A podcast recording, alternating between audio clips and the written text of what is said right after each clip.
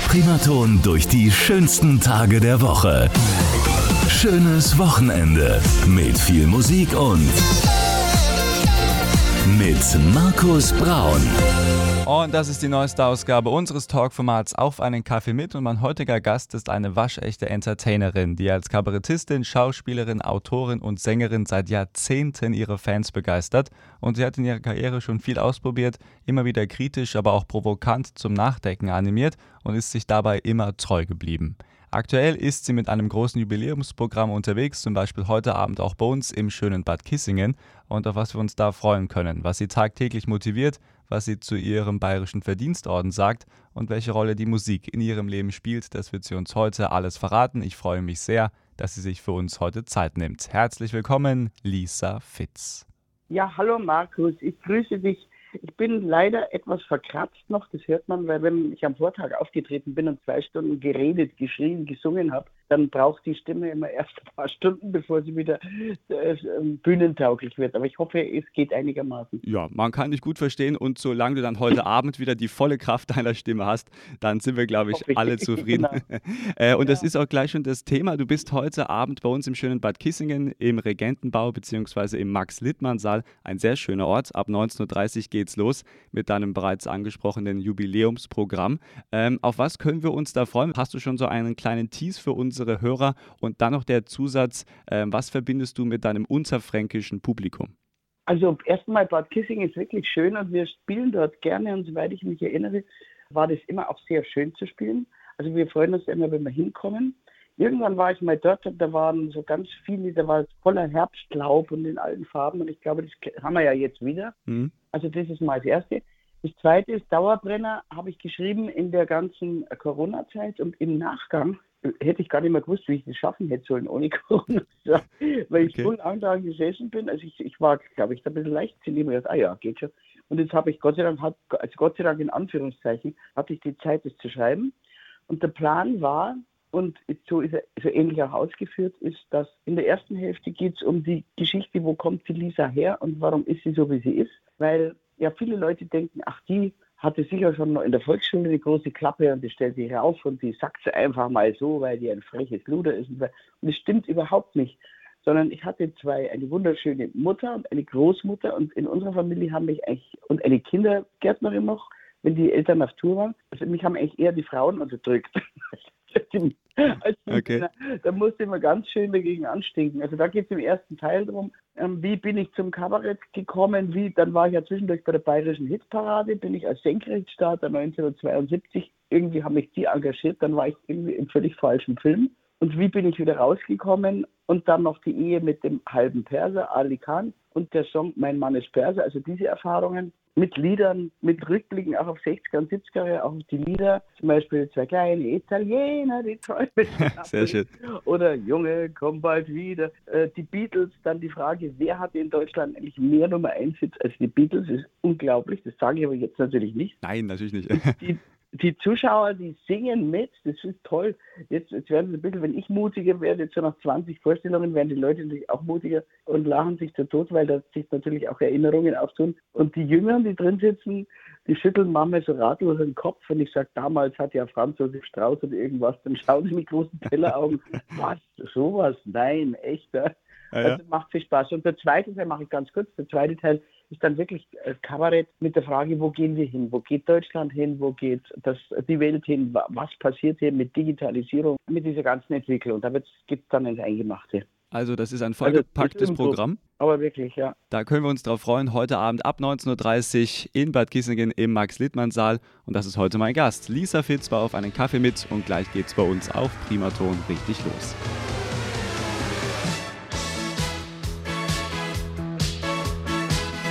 Region Main-Rhön hat Wochenende mit Primaton, Kulthits und das Beste von heute für die schönsten Tage der Woche.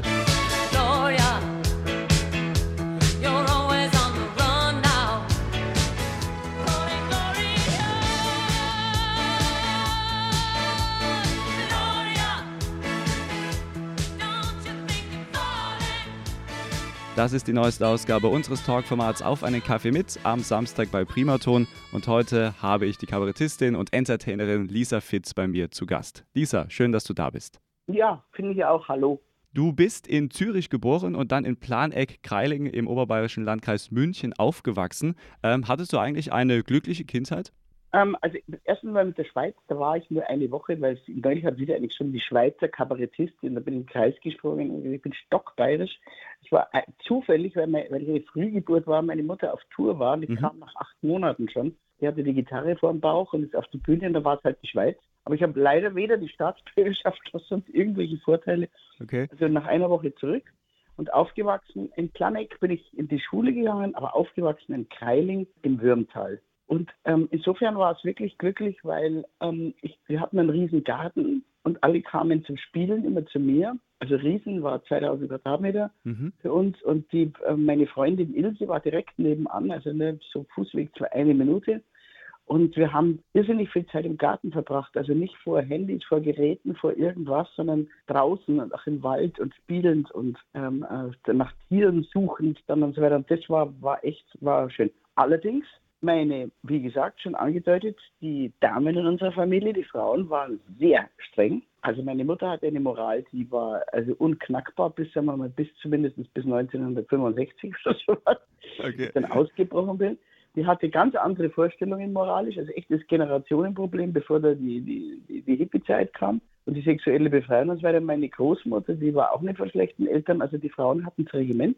Mhm. Und ansonsten war das aber gut. Ich war in der Volksschule sehr gut und im Gymnasium war ich dann nicht gut, weil da natürlich für einen Jugendlichen dann völlig andere Interessen kamen. Klar. Und da habe ich mir sehr, sehr schwer getan, es den Lehrern recht zu machen und äh, habe halt dann da sieben Klassen geschafft und dann bin ich, habe ich die Fliege gemacht zwischen diesen ganzen äh, Punkten, also einer ähm, sehr starken Frauenkultur, so formuliere ich das jetzt mal, und dann auch eben in dieser Schulzeit, äh, was wir, glaube ich, alle nachvollziehen können, dass man dann irgendwann dann auch mal andere Interessen hat und Schule. Ja. Mal ganz ehrlich, wen interessiert eigentlich die Schule, oder? Aber ähm, nee, Spaß beiseite. Wann hast du dann gemerkt, ähm, oh Mensch, so dieses Unterhaltergehen, das habe ich vielleicht oder anders gefragt, das macht mir auch Spaß. Gab es da einen ganz besonderen Moment oder kam das einfach von jetzt auf gleich? Nee, das war so, das war ja eine Künstlerfamilie. Also die, der, der Vater war der erste Strauß-Parodist. Mein Vater Walter Fitz äh, am Nockerberg, Strauß-Parodist. Mutter okay. Sängerin mit Gitarre. Mein Vater hatte eine Big Band nach dem Krieg. Das ist Walter Fitz his Orchestra. Die haben beim AFN gespielt. Der okay. Großvater war ein ähm, Autor, Stückeschreiber, hat die Kammerspiele in München vor dem Ruin gerettet mit den Josef Filser Briefen, also bayerische Satire war das. Ja. Die Großmutter war Opernsängerin. Also man kann eigentlich fast nicht aus. Und dann gab es ja später noch die Veronika Fitz, die Kind, also die Schwester von meinem Vater und der Gerd Fitz, der in der Löwengrube in der bayerischen Serie sehr gut mitgespielt hat. Und jetzt gibt es den Michael Fitz noch und den Florian David Fitz. Also ich konnte, ich, aber ich konnte echt gar nicht aus. Und ich habe mit, das mit fünf Jahren verkündet. Meine Mutter hat gefragt, was möchtest du denn gerne werden, Lisa? Und dann habe ich ganz ernst äh, zu ihr gesagt, ich möchte Kasperl werden. Und der Unterschied zu anderen Eltern war ich nur, dass meine Mutter das genauso ernst genommen hat, gesagt, gut, aber dann brauchst du eine Ausbildung, weil auch ein Kasperl, wenn er gescheit ist, der braucht auch eine Ausbildung. Mhm. Du musst ein bisschen singen lernen, ein bisschen tanzen, ein bisschen Gitarre spielen und dann gehst du auf die Schauspielschule. Und so kam das. Ne? Und dann bin ich früher von der Schule weg, also nicht habe das Abitur da geschmissen, hab, bin aber dann gleich auf die Schauspielschule Ruth von Zerboni und war dann also in dem Metier, wo ich eigentlich hin wollte mit, mit, auch mit Musikunterricht, mit Schauspielunterricht und da habe ich mich auch weitgehend daheim gefühlt. Wenn auch die Schule, die halt bei den Klassikern dann war, und die haben dann gesagt, bevor die Lisa äh, Hochdeutsch lernt, lernt die ganze Schule Bayerisch. Also, das ist eine schöne Aussage, das finde ich gut. Ja.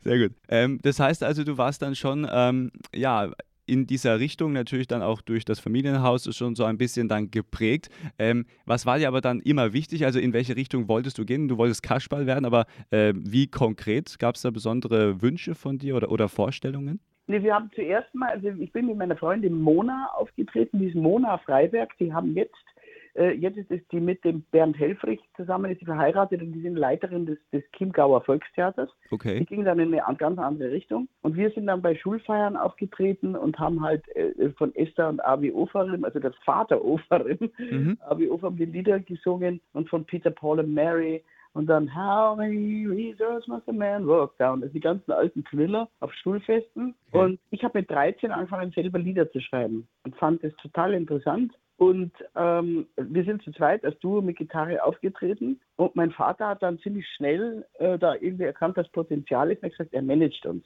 Und das klingt irgendwie komisch, war aber toll, weil, mein, weil wir so unter den Fittichen von meinem Vater später dann auch in das raue Klima des Showgeschäfts, also in die Haifischbranche quasi geleitet wurden und der mir alles beigebracht hat und uns beschützt hat. Also insofern waren wir da in guten Händen und zuerst mal waren das halt einfach äh, Lieder. Genau, Lieder, Schulfeste und dann vereinzelte Auftritte bei irgendwelchen Firmen und wo wir dann angefangen ein bisschen zu reden zwischendurch und das lief ganz gut. Also Mona und Lisa, das war der, der, der sagen wir mal, der erste Abschnitt.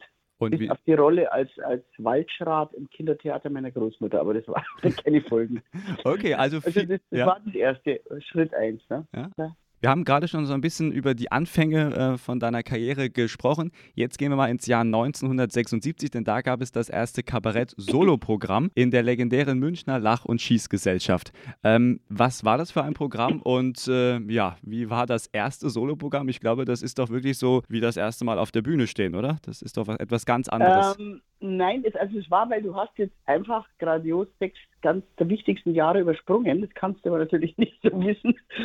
Ähm, und zwar war ja der Knackpunkt, dass ich auf der Schauspielschule war, wo wir also gelernt haben, Louise Millerin und Maria Stewart und ganz ernst und äh, recht und schlecht und irgendwie, hat aber viel Spaß gemacht. Mhm. Und da habe ich das Lied geschrieben, Ich bin Blade. Das war ein, so ein Kulthit damals, war aber noch keiner, also auf der Schauspielschule. Und dann hat eines schönen Tages, weil mein Vater war Produzent und hat junge Talente auch gesucht. Und da hat der Bayerische Fernsehen angerufen und hat äh, bei ihm gefragt, ob nicht Leute hat, die auftreten können in der Sendung, die die Ruth Kappelsberger moderiert hat. Das war die Frau von Fred Bertelmann, der lachende Vagabund. Mhm. ah, okay, ja, ja. Und die war fürs Fernsehen, so brutal muss ich sagen, zu alt. Das war, war halt damals so. Ne? Männer haben bis zur Intensivstation moderiert, aber die war zu alt. So, und dann sagt er am Schluss noch, sagt zu meinem Vater, du hast ja nicht irgendwen, der das auch moderieren kann? Und dann sagt mein Vater, ja, meine Tochter. Dann haben sie mich gefragt und ich habe, also um es abzukürzen, ich habe zugesagt, wusste nicht, ob es kann, habe die bayerische Hitparade moderiert. Und jetzt war das Glück und Unglück, ich wurde über Nacht bekannt wie ein bunter Hund als Senkrechtstarter mit 70 Prozent Einschaltquote im ganzen Land und war ab sofort die bayerische Mamsell. Die Leute haben mich geliebt als, und habe die, die Schubladler und die Kurglocken und die äh, Maria, Maria Hellwig jetzt in dem Fall und die äh, Oberkreiner und alles das angesagt. Und das waren bestimmt, das waren ein paar Jahre. Und dadurch hatte ich eine Mörderpopularität, die aber irgendwie überhaupt nicht dem entsprochen hat, was ich eigentlich machen wollte. Und was ich machen wollte, wusste ich auch noch nicht so genau. Mhm. So, und jetzt habe ich währenddessen habe ich dann parallel Lieder geschrieben und Texte gemacht und der Klaus-Peter Schreiner von der Lach und Schieß, damals der Autor, hat auch für mich mitgeschrieben. Und dann haben wir irgendwann habe ich die Bayerische Hitparade geknickt, mich von meinem Vater getrennt, der sehr traurig war und bin eigene Wege gegangen und habe dann die ersten Programme auf die Bühne gestellt. Die hießen dann, Gott, frag mich nicht mehr, wie die hießen irgendwie ein Abend mit Lisa Fitz oder irgendwas. Mhm. Und das waren halt einfach die ganzen Lieder mit netten Moderationen dazwischen und dann in der Lach und Schieß, glaube ich, hat es schon Form angenommen mit Texten auch von Klaus-Peter Schreiner. Und da hat die Süddeutsche hat dann geschrieben, man wähnt die kommende Kabarettistin. man wähnt. Also es war noch, noch nicht, es war halt, war halt ganz jung. Ja. Da habe ich dann gemerkt, so, das könnte sein für später, so, das Abendprogramm. Und natürlich mit furchtbar viel äh, Muffe und Angst und das kann ich nicht, bin zu schlecht oder vielleicht doch nicht oder vielleicht schaffe ich es doch, aber die Lieder sind gut oder doch nicht. Also wie man halt so schwankt als junger Mensch, der da noch nicht so viel Erfahrung hat. Gab es da jemals den Moment, wo du überlegt hast, was mache ich hier eigentlich? Also gab es auch mal große Zweifel?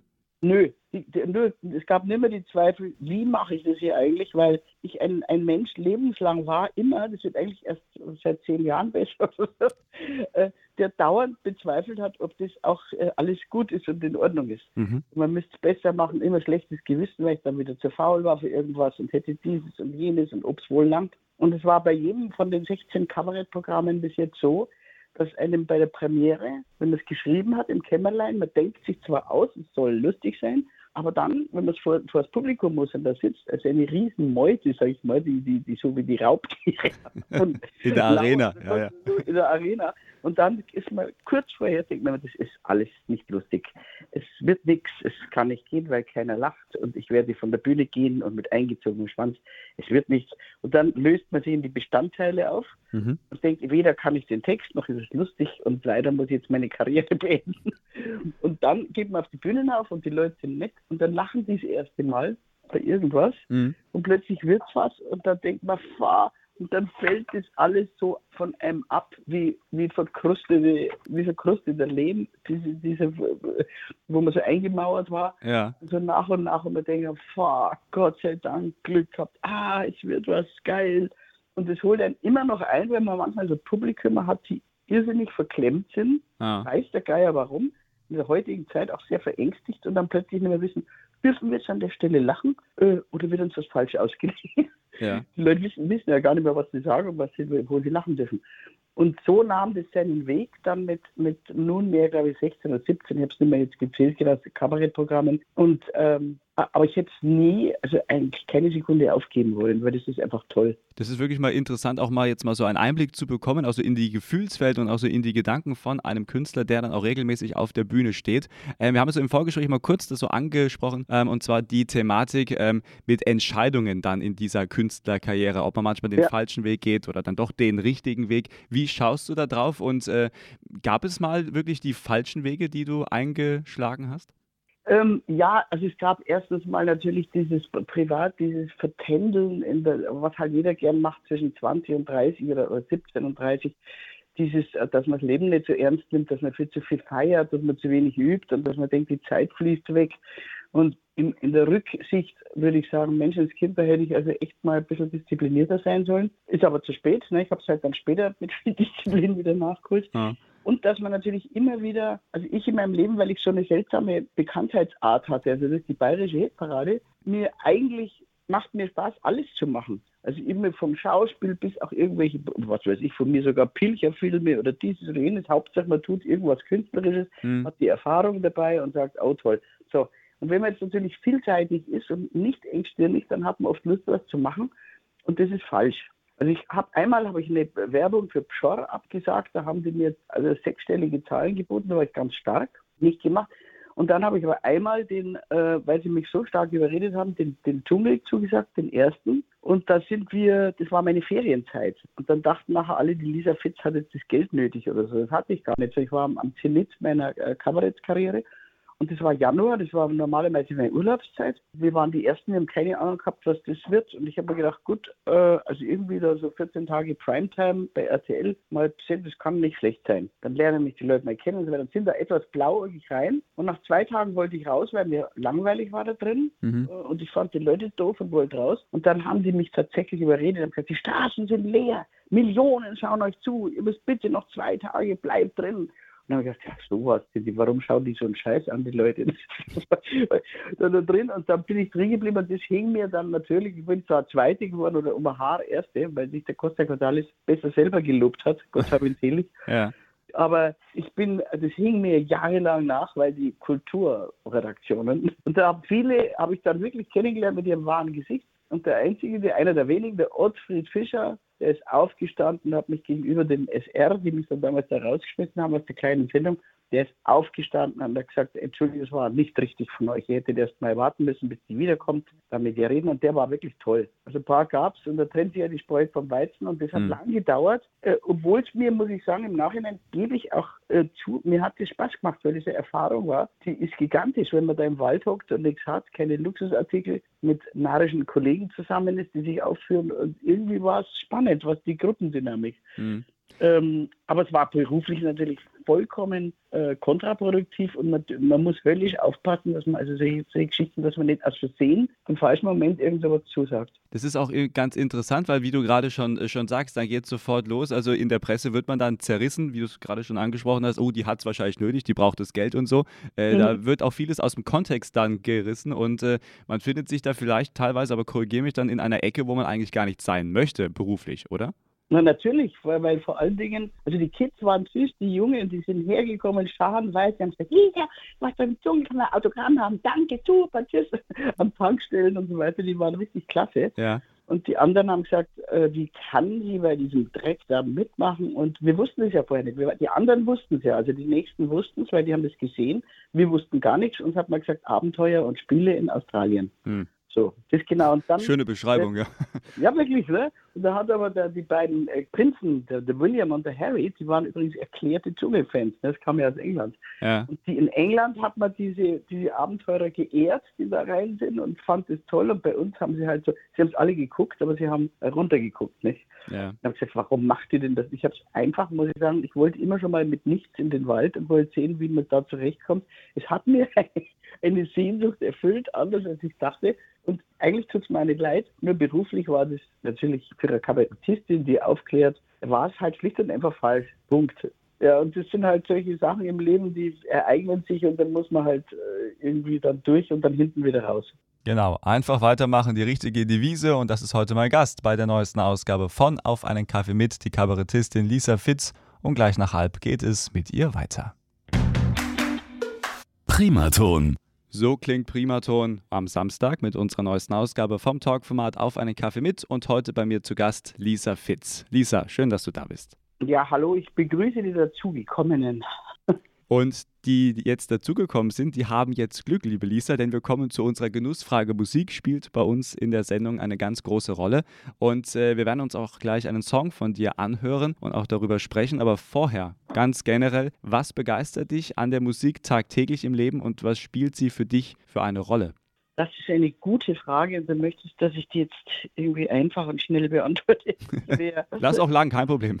Also die Musik unterschiedlich. Also für mich selber ist es einfach wichtig, weil ich gern Lieder schreibe ähm, äh, weil ich ja Gitarre spiele und schreibe gern Lieder und vorwiegend mit Aussagekraft. Früher waren die ein bisschen verblödelter, die Lieder. Also mhm. ging zum Beispiel über einen Kaugummi, ob der noch schmeckt, wenn er am Bett pappt über Nacht, nach amerikanischen Fassung äh, oder so andere Dinge. Und jetzt sind sie, wurden sie ähm, zwischendurch damals sehr politisch, auch sehr ernst. Und dann auch natürlich spielt die oft bei uns. Und wir mögen am liebsten, Peter und ich, mit dem ich lebe zusammen seit 20 Jahren, wir mögen am liebsten die, die Rock-Hits der 80er, die ganzen äh, Rockgruppen, weil es einfach noch wunderschöne Musik war, mit Melodieführungen und nicht so depressives Zeug wie heute oder nur und die haben wir, haben wir gern. Aha. Tina Turner habe ich bewundert, aber mehr als ähm, einfach als Bühnenfigur auch. Ja. Die höre ich auch immer wieder. Äh, sowas in der Richtung. Also auf jeden Fall Rock ja, genau, da bin ich hängen geblieben. Irgendwie höre aber alles an, was es gibt. Wir hören auch Klassik zu Hause. Also die Musik ist wichtig, weil sie einem einfach den Kopf ein bisschen frei bläst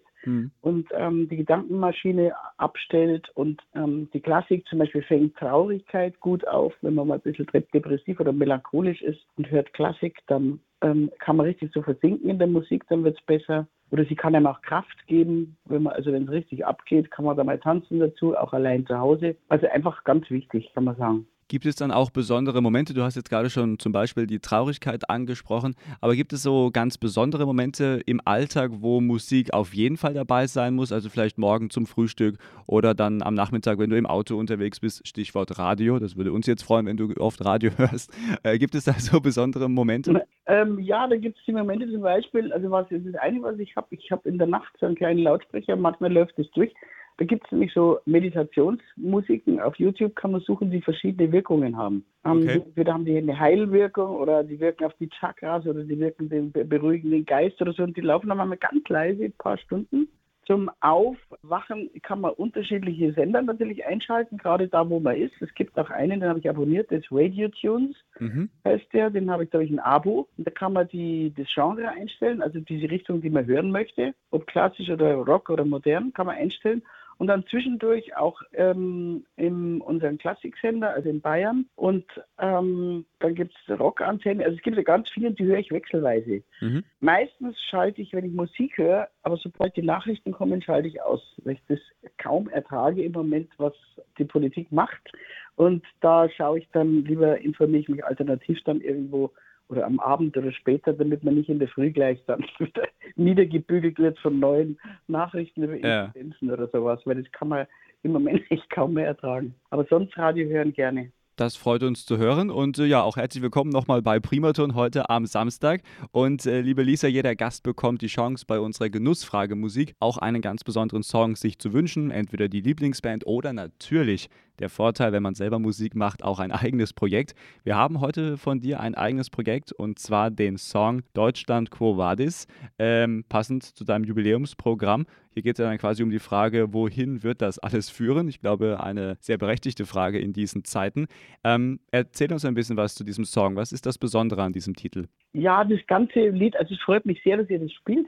Das ganze Lied hat, äh, ist wirklich besonders, weil es ist, ähm, meine Lieder sind meistens dann doch humorvoll oder sind so leicht verdauliche Balladen oder sowas. Und das Lied ist sowohl von der Länge her, so das hat so Reinhard May-Länge, das Lied, äh, als auch von der Thematik nicht einfach. Ähm, aber ich hatte ein Jahr Zeit, zu Hause nachzudenken, was passiert eigentlich in Deutschland? Was ist passiert? Was passiert? Was wird passieren? Und dann ähm, habe ich noch mehr nachgedacht, mag ich dieses Land oder mag ich es nicht? Was finde ich gut, was nicht?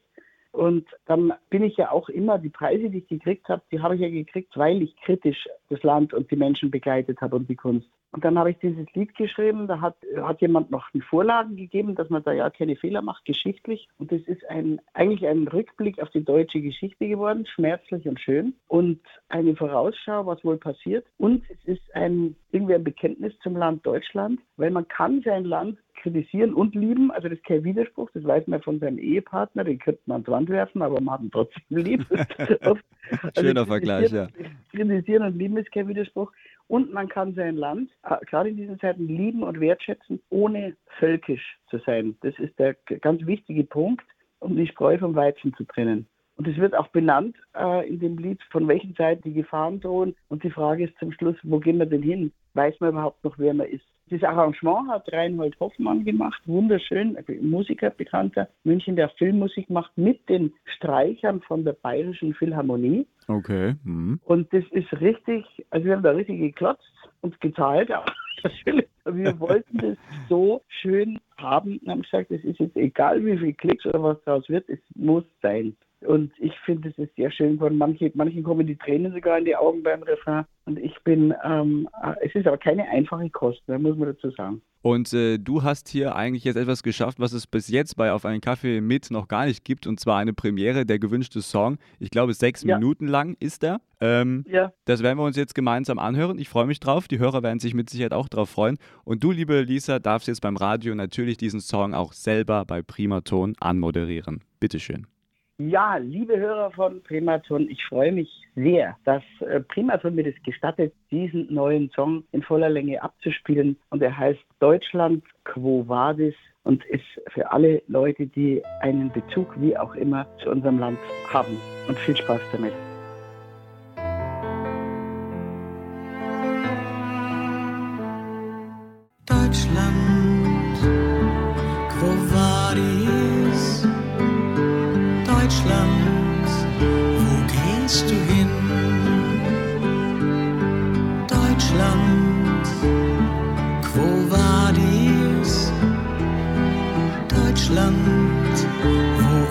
Dein Sinn.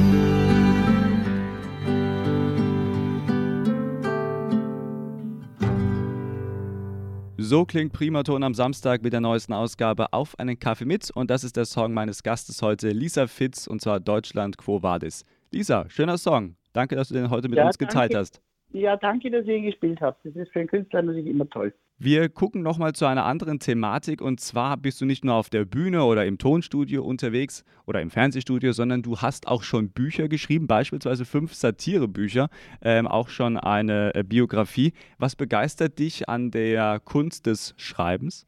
Also Schreiben ist toll. Ich muss ja jetzt jeden Monat fast immer für die äh, SWR Spätschicht auch immer schreiben, die Nummer und lernen dann. Also das nimmt einen schon gefangen, weil man schreibt ja nicht einfach und dann ist gut so, mhm. sondern man ändert ja so einen Kabaretttext hundertmal um. Also kürzen und da rein und da rein wieder doch nicht so umstellen was. Also das ist ein langer Prozess. Aber mir macht das, äh, das Arbeiten mit Worten Spaß, solange es wirklich Aussage hat. Also nur, ich habe mal gelesen von der Barbara Cartland, das war doch, die, glaube ich, die Schwiegermutter von der Diana oder von, ich weiß nicht, von irgendwem, die war in der Familie drin, die schreibt nur schlechte oder die Mutter, Großmutter von der Diana, glaube ich, sowas. Die schreibt nur so ganz schlechte Romane, okay. die mit den großen Buchstaben dann und liegt auf der Couch und diktiert es ihrer Sekretärin. Das ist ganz alt schon. Und so würde mir das Schreiben keinen Spaß machen, wenn ich so plattes Zeug schreiben äh, müsste, sondern das muss natürlich schon irgendwie Hand und Fuß haben und muss äh, kritisch sein, muss engagiert sein und es muss herausfordernd sein. Und dann macht es Spaß. Wovon ich abgekommen bin, ist so dieses typische ähm, Romanautorentum, weil da brauchst du wirklich mehr Sitzfleisch als Hirn. Du musst sitzen, sitzen, sitzen und wieder und schreiben und sitzen. Und das ist schon heftig. Und ich bin halt doch gerne ein Mensch, der lieber äh, lebendiges rumgeht, äh, im, in den Wald geht und dann wieder was umarbeitet, dann auf die Bühne geht, dann singt. Und deswegen ähm, liegt mir mehr, die, die kürzeren Sachen zu schreiben. Und diese ganze Arbeit, also ganz egal ob im Fernsehen, auf der Bühne oder eben dann auch am PC oder dann auch diese Bücherprojekte, ähm, haben wahrscheinlich auch dazu geführt, dass du im Juli 2019 den Bayerischen Verdienstorden bekommen hast. Das ist so das letzte Thema, was wir auf jeden Fall noch ansprechen müssen. Ähm, was bedeutet dir diese Auszeichnung? Ähm, die bedeutet mir sehr, sehr viel, weil es zeigt, dass die Prophetin im eigenen Land also doch was gilt und dass äh, die Obrigkeit, gegen die der Bayer in seinem angeborenen Freiheitsdrang also gern anstinkt, dass die das doch wertgeschätzt hat und erkannt hat, diesen kritischen Humor, dass ich in gut 40 Jahren meine Heimat Bayern sehr oft sehr satirisch und hart aufs Korn genommen habe, obwohl oder gerade weil ich sie liebe.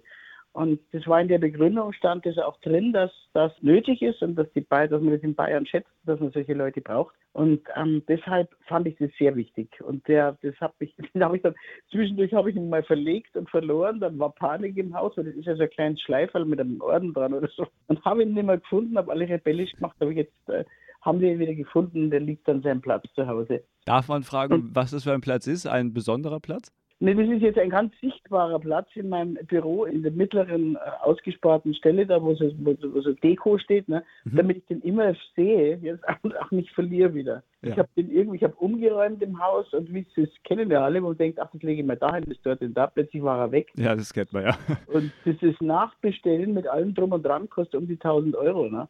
Boah. Also das ist auch nicht so lustig. Und dann haben wir Gott sei Dank irgendwo unter eine Zeitschriftenstoßware, aber das ist so klein, so ein kleiner Schleifer, das ist ja keine Figur, so ein klein, ist er wieder aufgetaucht. Und jetzt liegt er sichtbar da, damit er nicht weglaufen kann. Gott sei Dank. Ja, also dann ist das alles gesichert. Wunderbar. Äh, dann nochmal nachträglich herzlichen Glückwunsch zu dieser äh, Auszeichnung. Das kann ja auch nicht jeder von sich behaupten. Ähm, ja. ja. und so langsam, liebe Lisa, läuft leider unsere Zeit aus. Es hat mir großen Spaß gemacht, das darf ich an dieser Stelle sagen. Gerne mal wieder. Ja, danke ähm, schön, ja. Aber eine Sache, die müssen wir auf jeden Fall noch unterbekommen, denn jeder Gast hat die Chance hier auf ein kleines Schlussstatement. Da darf man das sagen, was einem noch wichtig ist. Und vorher die Frage, die letzte Frage, was wünschst du dir für deine Zukunft, aber auch für deinen Auftritt heute Abend im schönen Bad Kissingen? Also für einen Auftritt in Bad Kissingen wünsche ich mir eigentlich immer nur, erstens mal, dass die Technik klappt, weil da hatten wir Erlebnisse, die waren nicht schön. Also dass er guter Techniker ist, dass die Technik klappt, alles, ohne Pfeifen, Brummen und Feedback. Und dass das Publikum sich traut zu lachen. Das ist also am doofsten sind ein verängstigtes Publikum, wenn irgendwelche Sachen kommen und die dann so verschreckt sagen, da darf man da lachen jetzt, sondern einfach laut rauslachen, äh, wie neulich in Österreich, die haben sich totgelacht. Also dann ist es auch wirklich schön. Das wünsche ich mir. Und für meine Zukunft wünsche ich mir, dass ich äh, möglichst fit und gesund bleibe und mein Geist noch lange wach. Uh, ich tue auch alles dafür. Also ich bin jetzt natürlich lebe ich gesünder als früher mal. Wenn, es ist wichtig, dass man rechtzeitig die Kurve kratzt und dass der Körper der Freund wird und nicht der Feind. Ich wünsche mir einfach, dass es mir gut geht, dass es so weitergeht, dass wir wieder auftreten können und äh, dass Leute kommen, dass sie sich freuen. Und alles andere habe ich eigentlich. Ich habe einen sehr netten Mann an meiner Seite seit fast 20 Jahren, den Wiener Peter Knirsch. Der ist auch Künstler, passt dazu und der fährt auch auf Tour mit. Insofern bin ich da safe und beschützt und wir sind zu zweit unterwegs. Und mein Sohn, der Nepo, dem geht es auch gut. Also eigentlich, dass alles weitgehend so bleibt. Ich habe viel gearbeitet dafür, aber jetzt ist es eigentlich gerade so, äh, dass man die Ernte einfahren kann und dieses Jahr wirklich sehr schön ist. Mein Gast heute bei Auf einen Kaffee mit, die Kabarettistin und Entertainerin Lisa Fitz. Vielen Dank, es hat mir großen Spaß gemacht und ich freue mich auf unser nächstes Gespräch. Und ich verabschiede mich ganz herzlich von den Hörern von Radio Primaton. Und lieber Markus, danke dir auch für die guten Fragen, weil gute Antworten kommen ja auch nur, wenn gute Fragen gestellt werden. Sehr, sehr gerne, liebe Lisa. Und das war sie schon wieder, die neueste Ausgabe von unserem Talkformat Auf einen Kaffee mit. Heute mit Lisa Fitz. Und weil es so schön ist, machen wir einfach in der kommenden Woche gleich weiter mit der nächsten Ausgabe. Und wer dann zu Gast ist, ja, das hören Sie nächsten Samstag von 11 bis 12 hier bei Primaton. Und nach 12 gibt es natürlich auch wieder 80er, Kulthits und das Beste von heute. Und jetzt gibt es Leonie mit Faded Love, das Beste von heute für unser Wochenende.